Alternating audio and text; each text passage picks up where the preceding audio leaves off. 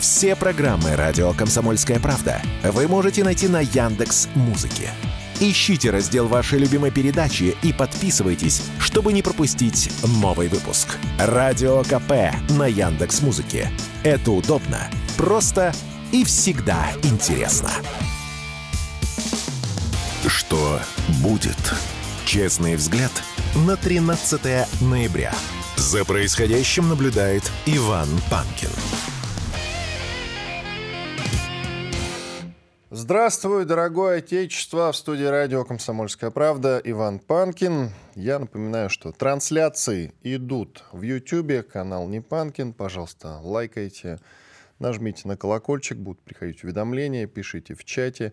Как, собственно, и на других видеоплатформах, видеосервисах, таких как Рутюб и ВКонтакте. Там у нас есть канал и группа «Радио «Комсомольская правда». Везде пишите, соответственно, в середине часа во время больших перерывов, я имею в виду в 8.30, в 8.57, в 9.33, большие перерывы, микрофон работает, я буду отвечать на какие-то ваши вопросы, самые интересные сообщения обязательно.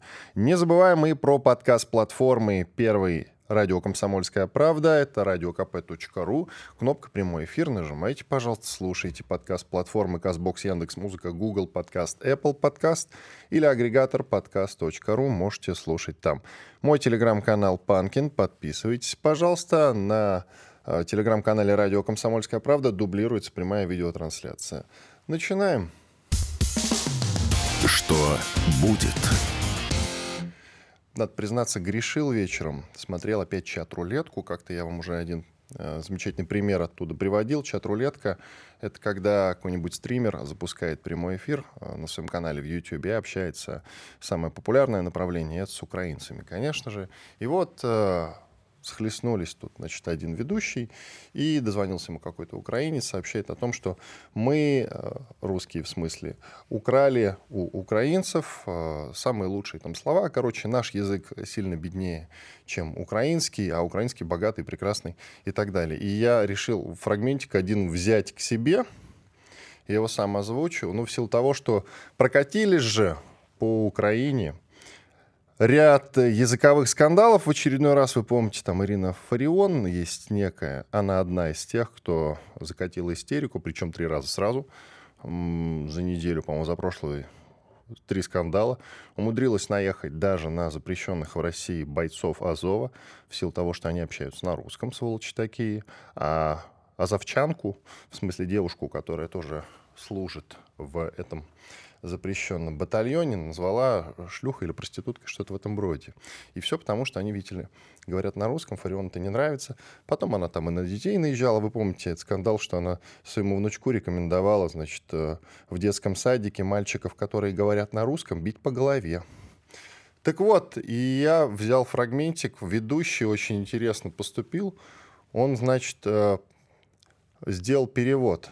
Говорит, товарищ украинский, давай так, сможешь перевести? И начинает. Это обаятельный, волшебный, очаровательный, прелестный, чародийный, пленительный, обворожительный, восхитительный, чудесный, дивный, чудный, превосходный, замечательный украинский язык. Переведи, пожалуйста, будь ласка. На мову. Тот, конечно же, этого сделать не смог. Есть у нас Google Translate, вы знаете, да, можно перевести или через Яндекс переводчик. И вот что получается. Ця чарівна, чарівна, чарівна, чарівна, чарівна, чарівна, чарівна, чарівна, чудово, чудово, чудово, чудово, чудова українська мова. Занавес. Э, тут же я еще хочу добавить. Тут же передали, э, наконец, какое-то количество истребителей F-16. Правда, не Украине, а Румынии пока что. Они в разобранном виде находятся в Румынии, но это если судить по сообщениям, в том числе украинской прессы. И идет спор сейчас, на какой язык переводить техническую литературу. Летчиков-то они научат инглишу, это небольшая проблема. Но один летчик — это 60 человек наземного персонала. Один вылет — 16 часов обслуживания. Так вот, на какой язык переводить техническую литературу? Русский, украинский или вот на инглиш все-таки? Оставить на инглише? Действительно вопрос. Также еще немножко согрешил. Э, интернет тут распространял видео иноагента Моргенштерна, который решил стать интервьюером э, скучает на чужбине. И вот он э, сделал интервью, знаете, с кем? С Ксенией Собчак. И действительно это интервью имеет, имеет извините, успех сейчас. Его обсуждает огромное количество народа. Интервью очень интересное, надо сказать. Я вам рекомендую его посмотреть. Если взять именно обсуждение политики, особенно потому, что вряд ли там нашей взрослой, умудренной жизни аудитории будет интересно слушать а, про предпочтение Ксении Анатольевны а, в сексе. Вот этот момент можете перематывать. Там же есть таймлайны, так называемые. Нажимаете на определенный э, хронометраж, какую-то часть интервью. Там стоят пометочки везде, значит. Вот здесь, на этой минутке, вот об этом они говорят. Здесь вот об этом. Вот выберите моментики, которые вам приглянутся, и обязательно их посмотрите. Там началось интервью, очень интересно. Моргенштерн э, для Ксении Собчак поставил два стула. Сказал, ну тебе, дорогая, наверное, так будет удобнее. Что, согласитесь, смешно и довольно-таки забавно. Там же в ходе разговора прозвучал вопрос, кто начал спецоперацию. Ксения Анатольевна удивилась этому вопросу. Говорит, ну как кто? Конечно, Россия начала. Конечно же, Россия начала. Мы в этом не сомневаемся, но вот э, иноагент Моргенштерн уточнил, почему тогда я иноагент, а ты нет. Если бы Моргенштерн спросил э, взрослых дяденек, они бы ему сказали, что Ксения Анатольевна Потому и Анатольевна, она не станет иноагентом ни про каких раскладах. Ну, по крайней мере, в тот период, пока Россия будет руководить Владимир Путин, никакого иноагентства, конечно, ей не видать. Дайте, пожалуйста, отбивочку. Что будет? Так, ну, даже не новости, наверное, мы обсуждали сейчас, а вот пришло время рассказать вам о самых любопытных новостях, которые прямо сейчас обсуждают лучшие телеграм-дома. Среди прочего, Офис президента Украины Владимира Зеленского, офис я имею в виду, то есть это его сотрудники, а, руководителем там служит э, Ермак, а еще есть такая фамилия Подоляк. Вот они, судя по всему, пытаются организовать прямые переговоры украинского лидера, то бишь Зеленского, и бывшего президента США Дональда Трампа. Судачит о том, что одним из главных вопросов в отношениях Киева и Вашингтона сейчас, ведь Трамп, э, он э, республиканец, а республиканцы фактически контролируют Палату представителей Конгресса США, которая блокирует выделение средств Украине. Так вот, прямые переговоры нужны для того, чтобы Зеленский с Трампом, с Трампом обсудил необходимость и важность оказания Украине финансовой помощи. Я так понимаю, что даже на Украине, ну вот если понимать новость так, как ее понимаю я, так как написано, да, что называется, то получается, они, даже украинцы, уже перестали верить в то, что Байден переизберется через год.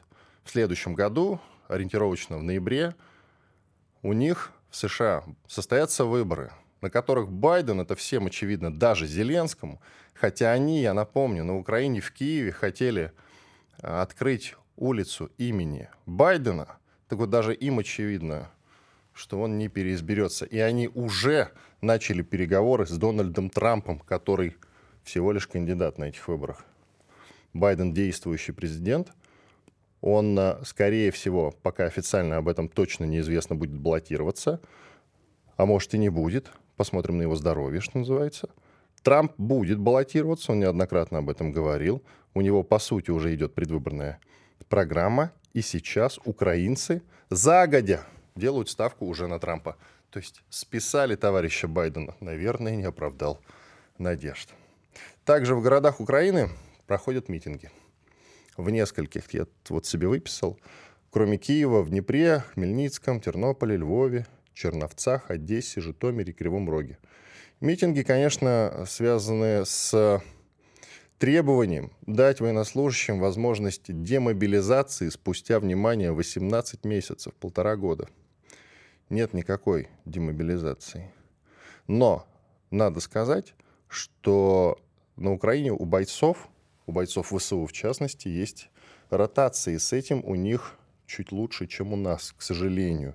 Но этому есть объяснение. Там проходит масштабная как ее называют, могилизация, можно называть корректно мобилизация. Хватают всех, кого не попадя, всех, кого схватят. Не успел убежать без ноги инвалид, его хватают и, собственно, поехали, будешь танкистом. Одна нога есть, о, газ будешь в танке нажимать и все. Этого тебе, одной ноги, в смысле, тебе должно хватить как минимум. А, есть еще тоже интересная новость, которую не могу не обсудить с вами, друзья. А, мы же сейчас активно берем в плен, и, надо сказать, еще позывной «Волга», многие сдаются. Так вот, несколько сразу пленных украинских рассказали, что мобилизованным ВСУ не дают оружие натовское из опасений мятежа. Вот цитата «натовского оружия вообще нет». Говорили, что нам привезли натовское оружие, но никто его не видел. Они нам не выдают, потому что мы можем пойти против них, против Киева. Ну, это как считается. Что натовского оружия действительно нет, слышу не первый раз. Уже довольно э, часто раздаются такие голоса с подобной новостью. Но вот что интересно. Bloomberg, одно из самых авторитетных СМИ в мире, действительно то самое информагентство, которое сообщило нам о том, что Россия готовит спецоперацию. Мы не верили. Помните, у них даже был фейковый заголовок, выходил, что Россия начала фальстарт, э, что Россия начала спецоперацию. Но, тем не менее, они конкретно были правы. И действительно, самое авторитетное в мире СМИ. Так вот, оно разродилось статьей, что между Залужным и Зеленским нет никаких проблем. На выходных тем временем появился уже третий дипфейк Залужного, то есть такое графическое его изображение, похожее на реального человека, которое призывает армию идти на Киев. Вся мировая пресса, я напомню, до этого уверяла, что конфликт есть уже год, а тут на тебе нет разногласий. Я вам после перерыва расскажу, в чем суть до дела. Уходим на перерыв. Радио «Комсомольская правда». Срочно о важном. Что будет? Честный взгляд на 13 ноября. За происходящим наблюдает Иван Панкин. Надо закончить про конфликт. Действительно, Bloomberg написала, я вот рассказывал до перерыва о том, что одно из самых авторитетных в мире СМИ, Bloomberg написала, что между Залужным и Зеленским на самом деле нет никаких проблем и конфликтов. А, появился третий дипфейк Залужного, который предлагает идти на Киев. Кто его сделал, до сих пор а, загадка. Есть одна из версий, что это телеграм-канал Труха Барселона, который а, в издевательском стиле пишет, копируя, значит, э, блогера Шария. Но это как вариант только. Это как вариант, а вообще непонятно. Может, и люди Залужного сами эти дипфейки клепают и запускают в информационное пространство. Это такой намек. Но статья, конечно, заказная, потому что конфликт есть. Ведь э, э, передачу на фронт новых вооружений, о которых э, сейчас рассказывал э, военнопленный, причем не один. Он говорит, натовского оружия у нас нет, мы воюем каким-то старым, восточноевропейским всяким оружием. Это старое советское оружие, как правило. И вот смысл как раз заказной нынче статьи Блумберга в том, что э, нужно убедить западных партнеров в том, что никакого конфликта на самом деле нет, чтобы они продолжали выдавать, выделять деньги и, соответственно, оружие. Вот только в этом смысл, и все. И если нет конфликта, то почему Залужный находится под следствием за отступление на йоге? Ну вот как вы считаете, почему? Ну, это просто одна из версий, друзья, для обсуждения, для подумать, что называется. А к нам присоединяется Илья Васюнин, военкор Арти. Илья, приветствую. Иван, доброе утро. А вот как ты думаешь, есть конфликт между Залужным и ну, Зеленским? Ну, дело в том, что я-то уверен, что есть, конечно, конфликты. Э, слухи, на уровне слухов он существовал еще во время окружения э, Артемовска или Бахмута, когда Залужный как будто бы предлагал его оставить, Зеленский настаивал на то, что это вот такая вот медийная крепость, которую нужно отбивать. И, но тогда это действительно это доходили какие-то какие обрыв, обрывочные слухи, обрывочная информация. Да? Сейчас эта информация, она как будто бы вот шквал ее поступает в э, СМИ, э, вот, и Wall Street Journal достаточно можно э, вспомнить, да, э, ну, много сейчас я не буду перечислять все, конечно, я думаю, что э, такое напряжение, напряжение э, растет, Зеленский, как считается, все больше уходит в такую свою какую-то э, медийную отдельную реальность, да, на земле. Не только медийную, думаю. В силу ну, веществ, конечно. которые он принимает. Конечно, конечно, да. И э, Залужный против, э, такой э, противопоставляется ему как некий такой человек, который твердо стоит на земле и, по крайней мере, э, существует в этой какой-то э, приближен к э, жизни, да, человек, который э, э, воюет, по крайней мере, да. Ну и передачу а, на фронт, я думаю, новых вооружений блокирует как раз новый же министр обороны по фамилии Умеров. Почему? Ну, потому что действительно боятся бунта. У него указивка, скажем так, экономить. А, то есть западное оружие сейчас больше нужно для обороны, а не для атаки. Вот, ну, как мне кажется, действительно.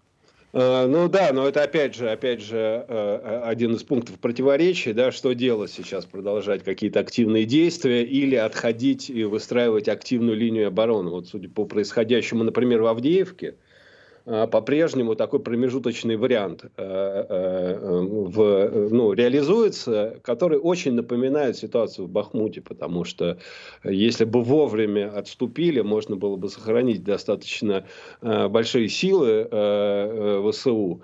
Но этого было, э, сделано не было. Но, как говорится, именно по э, настоянию Зеленского продолжали Бахмут спасать. Э, не спасли. Вот сейчас похожая ситуация в Авдеевке разворачивается. Там, ну, как мы понимаем, довольно тяжелые бои идут весь последний месяц. Да? Но уже сейчас появляются статьи размышления э, там, на ну, украинском BBC, например, да, о том, что а нужно ли нам Авдеевку оборонять, нужно ли ее сохранять. Но, э, судя по э, накалу боев, никто сейчас всерьез э, с украинской стороны не рассматривает оставление Авдеевки. Бои там продолжаются довольно тяжелые. Но уже сейчас говорится о том, что, возможно, придется оставить ее. Да? И, как считается, сторонники Залужного настаивают на том, чтобы выстроить полноценную линию обороны уже на следующем рубеже. Да? Но по факту идет, э, идет, идет сейчас сражение и на севере, и на юге, вот там последние два дня там, да, наши заходят на северо-западе, перешли через железную дорогу, там э, село Степовое, 60 человек всего живут, но дальше село э, Бердычи, это, это довольно серьезный гарнизон ВСУ, там сейчас вот идут Э, сражения. ВСУ как-то пытались ликвидировать вот этот вот прорыв и э, э, уничтожить войска, которые через железную дорогу прошли, но довольно, довольно активно работает и артиллерия, и тяжелая артиллерия, в том числе там ураганы, ракетные системы, затрудняя, в общем, ротацию для сил ВСУ, затрудняя подвоз боеприпасов горючего. На южном фланге есть там тактические улучшения. В общем, э, Авдеевка, она э, действительно рискует э, повторить судьбу Артемовска. Но и, скажи, пожалуйста, стратегическая же важность Авдеевки куда выше, чем Артемовска? Для Украины я имею в виду, ну, для нас понятно для Украины, а, куда ну, важнее. Открывается же дорога на Краматорск, а там, соответственно, и на Славянск. Да, да, да, фактически это форпост э, э, на э, дороге вот на агломерацию э, Славянска, Краматорска, э, Константиновскую. Это главное, главное, главное, главное такой э, Э, укрепрайон, причем говорила э, там речь о его окружении шла еще в э, год назад, весной 22 года, но тогда не хватило сил. Вот сейчас вот пошли и пытаются до наступления зимы наши силы э, сделать э, максимально по его окружению. Я напомню, что ну, вот сейчас уже там сегодня, например, там в Донецке дожди, севернее идут, идут дожди под Артемовском. Дожди – это туман, в туман не работает артиллерия полноценно, нету дронов и, в общем, Э, какие-то активные действия, э, они э, осложнены. Но здесь вот это вот к вопросу о противоречиях в политическом и военном командовании в Киеве, которое Э, усили, э, которое, которое усиливается в связи вот с этим кризисом, который, э, ну, связанным с поставками вооружения, денег, пробуксовывает и бюджет, мы понимаем, в Соединенных Штатах Америки, в Европе так и не пока вот эти вот огромные займы не выделены на содержание Украины, и чем сложнее вот эта вот внешняя политическая ситуация становится, тем больше усиливается трение внутри руководства э, самого в, ну, в Киеве. Вот, кстати, если конфликта нет, то почему тогда генерал-майор Э, вооруженных сил Украины Дмитрий Марченко открыто говорит, что хотел бы выдвижение на пост президента главнокомандующего Валерия Залужного, главнокомандующего ВСУ, главнокомандующий Украины, это, конечно, Зеленский. Так вот, он говорит, дай бог, очень хотел бы, нам нужен э, человек с опытом Шарля де Голля, который победит коррупцию. Внимание. Но, конечно, это странно сравнивать с Шарлем де Голлем послевоенное время тогда и, собственно, военное время на Украине сейчас. Коррупцию можно победить только одним способом это репрессиями прямыми, и все. То есть расстрелами, грубо говоря. И то, сильно ли ты победишь, вообще вопрос, потому что о тех, кто ворует, никто не знает на самом деле. Они воровать умеют. Но я напомню, как победил коррупцию Шарль де Голь. Есть один замечательный пример. Он в одну ночь заменил всех руководителей судов на молодых юристов, которых до этого долго высматривал. Вот э, был такой опыт. Но я не думаю, что сейчас в любой стране, даже на Украине, можно за одну ночь заменить всех руководителей судов. Не так ли? Ну, вряд ли Валерия Залужного сейчас время есть для того, чтобы заниматься э, внутренней, внутренними реформами и, например, заменой. Судами сейчас занимаются э, НАБУ и американцы больше, чем сами украинцы, таковы условия выделения и денег, и каких-то политических решений в их пользу.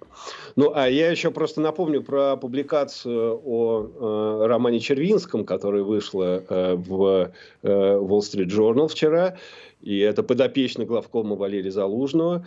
Э, Романа Червинского обвинили в руководстве, э, в фактическом э, кураторстве атаки на Северные потоки 1 и 2. И он сейчас э, Роман Червинский, это полковник, э, он непосредственно курировал э, вот эти вот террористические действия и, как сообщается, докладывал Валерию Залужному. Что, Поэтому... согласись, странно, ведь вот эти силы специальных операций, к которым он привязан, да, он же там полковником как раз служил, вот это подразделение, оно привязано к Министерству обороны Украины, не к вооруженным силам. А, соответственно, его начальником, по идее, должен был быть тогда на тот момент Резников, ныне отставленный министр обороны. Нет, ну Резников, я не думаю, что вообще э, э, да, разбирается в военном У деле. У нас минута, есть... коротко, пожалуйста. Я. Э, да, я напомню просто, что э, ну, это такой, в общем, да, э, Wall Street Journal основывает свою публикацию на э, сообщениях источников, в том числе из Киева. То есть уже мы видим, что при помощи э, западной прессы уже начинаются э, э разборки в, э, внутри э, украинского руководства, да, потому что я прочитал, ну, я прочитал эту заметку, и там ссылаются на вот, источники, в том числе в э, э, самом Э, да, там в Украине. При этом Здесь... Шольц, при этом Шольц в этот же самый момент заговорил о том, что он хочет переговоров с Владимиром Путиным. Радио «Комсомольская правда». Срочно о важном. Что будет? Честный взгляд на 13 ноября. За происходящим наблюдает Иван Панкин. Продолжаем эфир, друзья. В студии радио «Комсомольская правда» по-прежнему Иван Панкин. Я напоминаю, что трансляции идут в YouTube, там канал «Не Панкин». Подписывайтесь, пожалуйста. Ставьте лайки, пишите в чатах. Вот у нас сейчас дискуссия была как раз очень любопытная с теми, кто в чате уже пишет сообщения, что на вооружении у ВСУ больше винтовок М4, чем М16 и не автоматы Калашников соответственно. К нам присоединяется Александр Артамонов, военный международный эксперт, телеграм-канал Артамонов обороны России. Подписывайтесь. Александр, коротко, пожалуйста, у меня вот тут дискуссия возникла с а, людьми из чата по поводу... Я сказал, что на вооружении ВСУ сейчас огромное количество винтовок М16. Меня поправляют, что М4 все-таки. Я что-то запутался. В чем глобальная эта разница?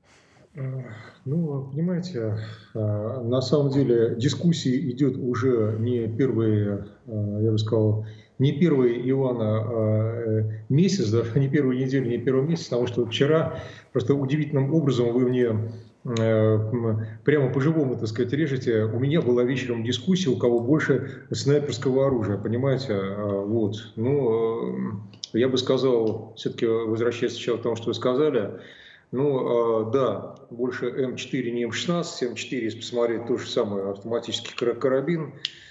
Вот, э, просто более новые модификация. Вы, вы правы, все правы.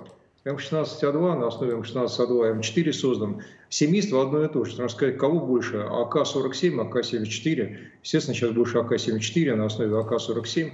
То есть М16, на мой взгляд, почему я говорю, что вы правы, это основа, как бы как общая грибница всего семейства, из которого дальше произрос М4. Э, различия там, в принципе, минимальные. Вот. Э, емкость, насколько помню, магазин, те же самые 30 патронов. А для профессионалов, естественно, есть небольшая разница, но не настолько критичная, как между, допустим, ну, что такое сказать, СВД, допустим, и винтовка «Сумрак» производства Лабаев Армс. То есть э, знатоки молодцы. Ну, сказать, что не вас уели, хотя вы не вооруженник абсолютно не претендуете, так сказать, ну, ну и что, ну молодцы, ребята. Ну, сказать... молодцы. Слава, короче, все, все правы, в общем-то. Ура, ура. Ну, есть тут одно, нам не хватает снайперского оружия, с этим я согласен, просто сейчас кто-то там решил зачем-то вам еще подкинуть дровишек, так сказать, аргументов, не хватает. Да, СВД у нас по-прежнему считается едва ли не основным, это очень обидно. Нет, не правы Укр, отвечая на незаданный вопрос, на этом быстро заканчивая. Мы не сражаемся мосинками. Это неправда. Да, не, мосинки есть на фронте, есть. Да, у некоторых есть. У некоторых есть, некоторым даже нравится. Но сказать то, что это как бы штатное вооружение... Нет, а, нет, нет. Но, но они есть, как и пулемет «Максим». Он да. же Максим, если по-русски. Вот, тоже есть же на фронте. То есть старое оружие, я недавно говорил с экспертом э, в эфире. То есть действительно, все эти видео, которые есть в интернете, они в каком-то смысле не врут. Насчет масштабов разве что. Но они есть. Мосинки, Максимы и так далее. У нас тут э, начата подготовка к производству первых образцов перспективного истребителя Checkmate. Что-нибудь можете сказать об этом? Могу. А я тогда, когда еще Checkmate появлялся на горизонте, я тогда был военным обозревателем еженедельника «Звезда», а, вот, Минобороны, а уже тогда, ну не потому что я... Так, это проблема со звуком у нас, со звуком, со звуком. Что-то прервался, к сожалению, Александр Артамонов. Сейчас его вернут нам, и мы продолжим этот разговор по поводу действительно нового истребителя Checkmate. Новость довольно позитивная. В России начата подготовка к производству первых образцов этого перспективного истребителя Су-75. Он называется Checkmate. Почему такое название Checkmate, не знаю. Почему нельзя было назвать его как-то по-русски, там, Илья Муромец какой-нибудь или еще что-нибудь. Но об этом сообщает пресс-служба Ростеха. А не так давно Ростех уже критиковали за, скажем так, нерусские названия. Ну и вот мы видим снова чекмейт. Ну, возможно, это такие пока первые образцы, так называются. Я надеюсь, что в самой ближайшей перспективе мы получим какое-то хорошее русское название, которое будет, собственно, на кириллице, что-нибудь такое ударное. Можно даже присвоить ему имя какого-нибудь маршала истребитель Косовский, например, или Жуков, или Чуйков, ну, что-нибудь такое, да, по-русски, чтобы он назывался, безусловно. Пока это опытные, и, насколько я понимаю, опытные образцы. Э, в чем его, э, в чем его фишка, э, этот перспективный легкий однодвигательный истребитель Су-75 будет выпускаться в трех вариантах, одноместный, двухместный и в качестве беспилотного самолета даже, друзья, представляете? Вот такие дела. Александр Тамонов к нам вернулся, продолжаем. Да, продолжаем. Чекмейт на том, где меня кто-то трагически прервал, точнее драматически все живо. А, Су-75 Чекмейт – это моторный самолет.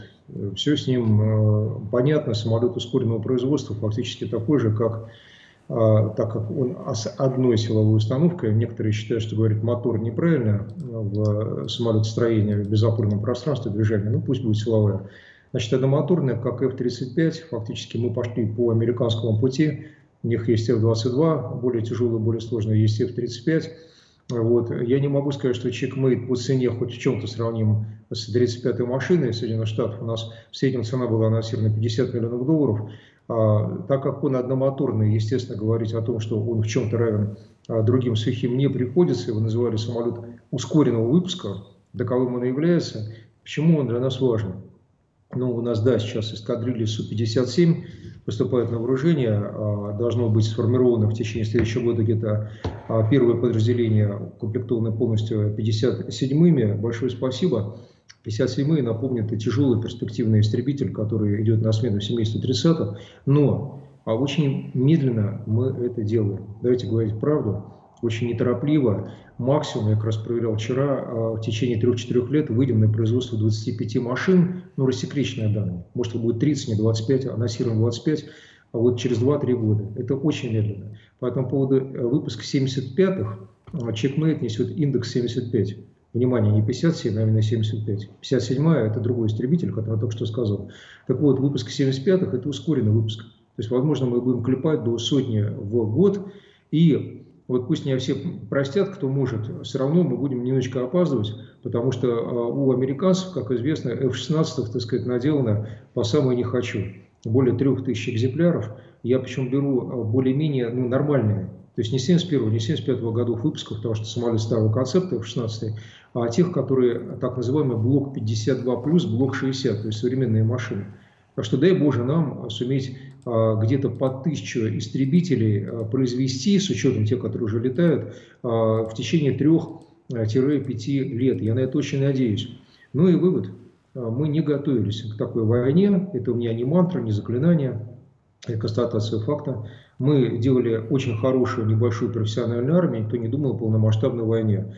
Ну, американцы, собственно, так сказать, может быть, там тоже к чему-то не готовились, но у них традиционный сильный флот и авиация. И продают они их очень хорошо в мире. Соответственно, вся королевская рать сила НАТО способны объединиться. Опять, не все пропальщицы, боже упаси, но просто констатация трезвых фактов. Ну и а, меня об этом, а, Иван, вы пока не спросили, но я тем не менее скажу. Мы, к сожалению, в 16 да, действительно начинают поступать на украинский фронт. В Румынии сейчас они находятся.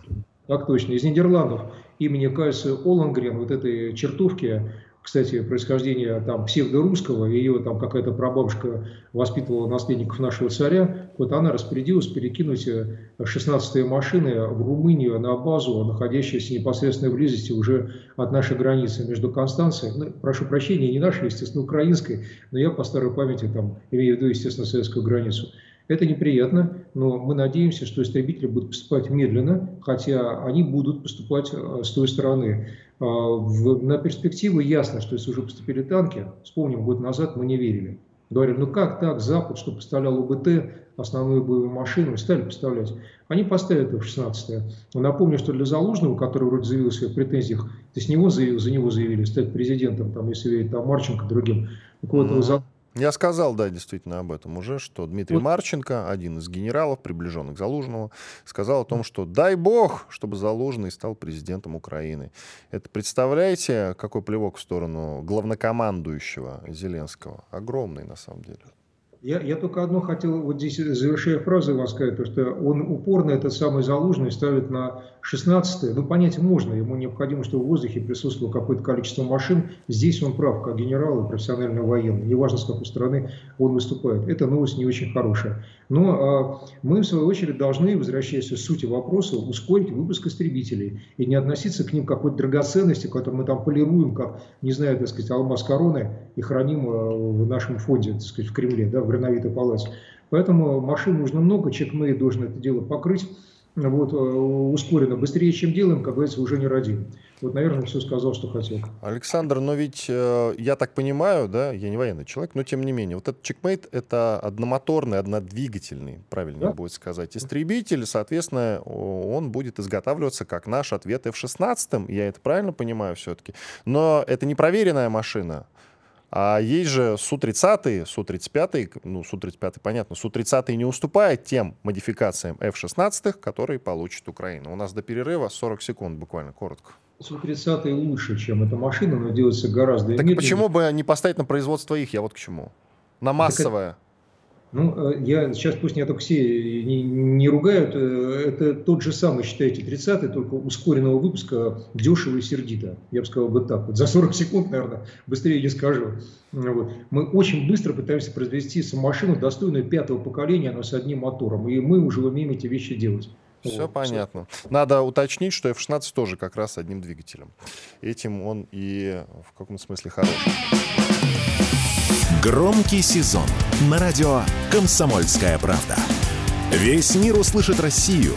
Весь мир услышит радио «Комсомольская правда». Что будет?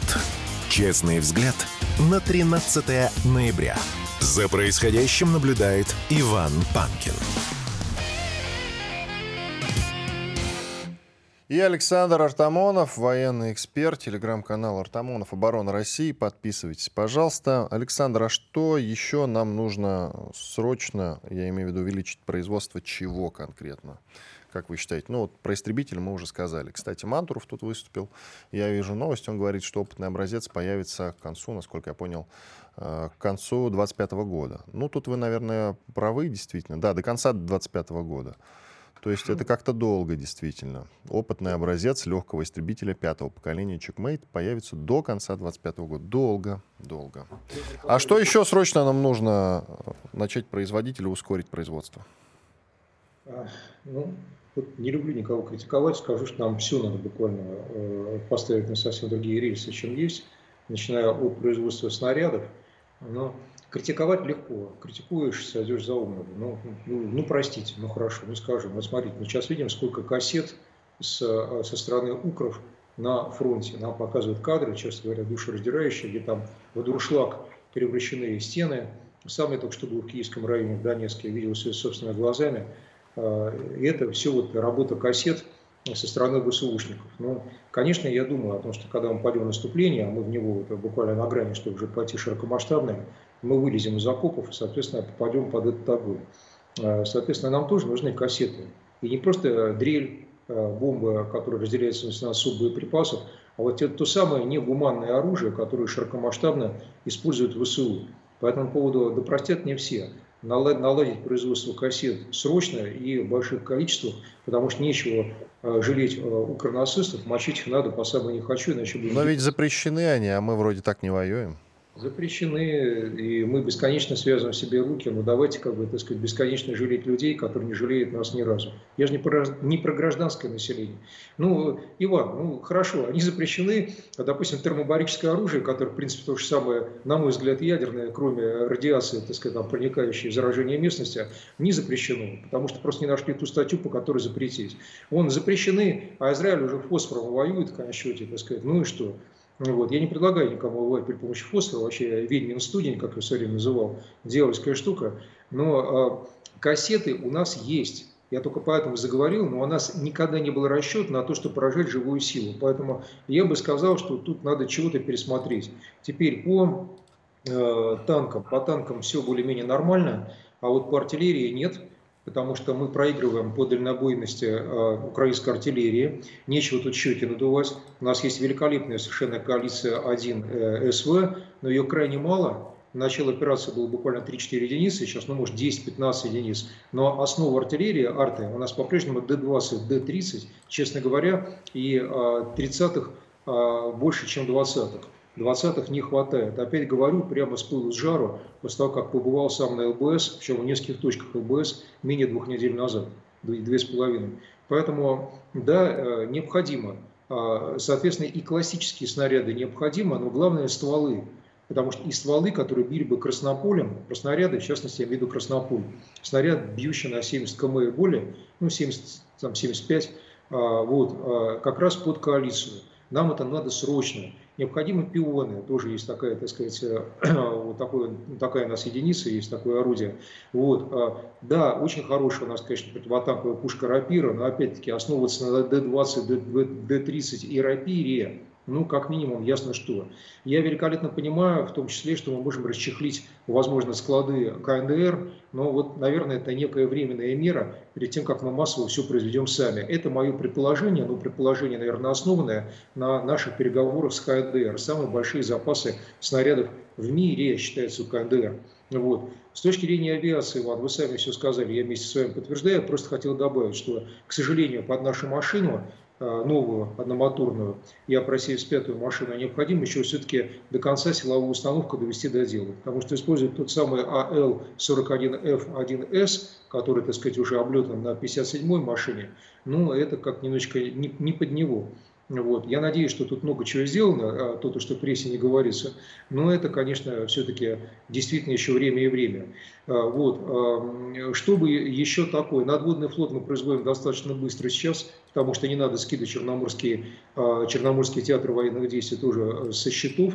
Созванивался буквально вчера, в самом прямом смысле слова, с своим приятелем, директором крупного завода, в области производства гиперзвукового вооружения и, ну, скажем так, надводных кораблей, там сразу сочетание двух а, возможностей у этого человека. Вот. Он как раз и себя и меня поздравил с тем, что мы очередные корветы сейчас спускаем на воду. Да, это не Кузя, в смысле не адмирал Кузнецов, но, по крайней мере, свою береговую линию мы как-то вот сейчас прикрываем не только силами подводного флота, с этим все, слава богу, в порядке. Борея, Борея А пошел в Сирию, уже массово пошел, мы об этом знаем, но вот надводных кораблей нам пока явно совершенно не хватает. Под тоннажем мы проигрываем, мы на это не ставили очень долго. Вот. А Классические подводные лодки, с ними все в порядке. А, я бы сказал, мы с вами упомянули эту проблему, снайперские стволы. Я сейчас легну задним голеностопом всех э, хороших людей. Мне уж простите, ребят, так я устроен. Значит, ЦНИ и Точмаш обожают продукцию Калашникова, честь вам и хвала. Но а, почему у нас упорно лобаевские стволы не доходят до фронта? Вот я хотел сказать, вы там вытрясите воду из ушей вообще-то, да, ну, приведите мысли в порядок. Потому что мне наплевать, что вы думаете по поводу Лобаева. Он производит на сегодня стволы, которые по дальнобойности превышают стволы Калашникова. Хоть бейте меня, хоть режьте. Да, но есть у них одна проблема. Я общался с ребятами, которые используют. В принципе, хвалят, и мы тоже хвалим. Делают ребята лобаевские. Это хорошо, но они очень нежные, эти винтовки. То есть с ними в огонь и воду, в пустыню и по болотам не пройдешься, на самом деле. Ну, Иван, это же, это, это же снайпинг. Это не, не, не для солдата простого, как говорится, для него СВД хорош, да, я нормально отношусь к штурмовой пехоте, но понятно, что у каждого свое, все что там, знаете, как говорится, в кабину тоже истребителя с грязными руками не залезешь. Ну, ну необходимо нам дально, дальнобойное оружие, чтобы уничтожать, как говорится, и штабных офицеров, так сказать, а, которые более-менее выезжают там на позиции. Но все понятно, у нас хорошие снайпера. У нас очень хорошо подготовленные ребята. И Лобаев, кстати, кроме винтовок, готовит и снайперов. То есть он э, полный комплект выдает снайпера с винтовкой на фронт.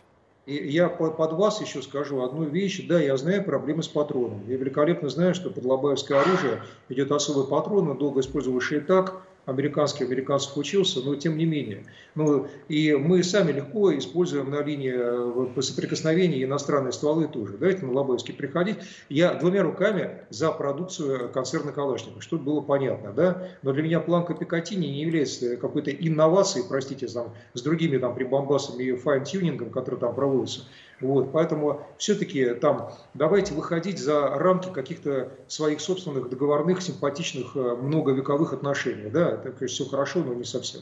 На мой взгляд. Сейчас я дико жестко сказал. Ну, что хочу, то и говорю, конечно. Ну, да. кстати, так, чтобы вот были и встречные аргументы с моей стороны. Сейчас в интернете можно легко найти свежее интервью на одном из украинских YouTube-каналов бойца ВСУ с позывным э, «Дед», который сидит, правда, в Балаклаве, ведущая э, с ним общается на украинском, он отвечает на чистом русском языке. Там очень много аспектов из украинской армии озвучено, им очень интересное интервью, всем рекомендую найти и посмотреть его. Так вот, он там как раз сетует на то, что у них даже патронного завода нет на Украине своего.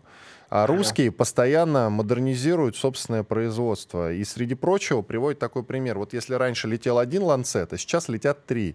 У каждого из них своя функция. Один отвлекающий, друг, у другого, ну и третий, который, собственно, э, должен попасть непосредственно в цель.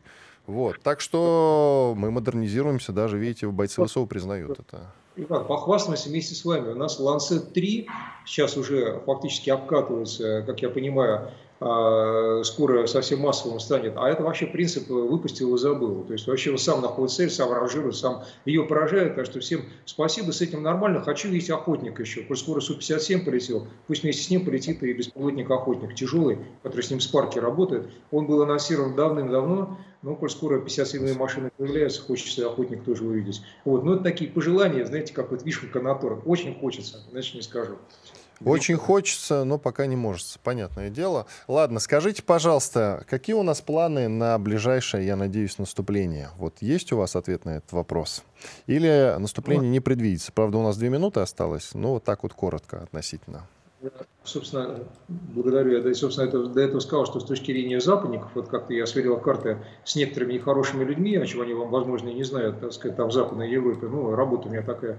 Вот они сейчас ожидают что мы начинаем а, крупномасштабное наступление вот буквально в течение месяца. В то же самое время глава евродипломатии неожиданно заявил, а, который Барель, то, что Барель. он считает станет переломным, переломным месяцем для украинцев, и точно украинцы не побеждают, но это нам ясно без всяких Барыли и прочих Шарли Мишели и всяких там гинекологов, Урсул фон дер Ляйен. Но а, разговор о том, что, конечно, мы будем подвигать линию Херсона, потому что слишком опасно в зоне прилетов находится Армянск, Перешеек, соответственно, Крым в двух шагах – двигать надо срочно. И, конечно же, Авдеевка, которую мы выгрызаем буквально зубами, потому что там 6-7 подземных горизонтов, и бог знает, что они туда в эти горизонты, так сказать, закачали. А, очень сильно боюсь, что какую-то химическую гадость, почему мы не можем использовать более тяжелые аргументы. Но мы доведем дело до конца, продвинемся дальше как Сахима, можно не сомневаться. Ну и третья точка, заканчиваю там, пытаюсь очень быстро сказать, а, ну, недалеко мы уже находимся от отвоевания обратной Изюма, Балаклея, вот, работаем мы в лесничестве в Серебрянском э, на севере. И э, вот получается три основных направления. Какое из них первое? Ну, знал бы Криков, жил бы в Сочи, если даже знал бы, говорить не имеет права. Ну, понятное да? дело. Нет, все, в принципе, красиво, если вам верить. Надеюсь, так оно и будет, как минимум. Александр Артамонов, военный эксперт, телеграм-канал Артамонов Оборона России. Подписывайтесь. Комсомольская правда. Радио, которое не оставит вас равнодушным.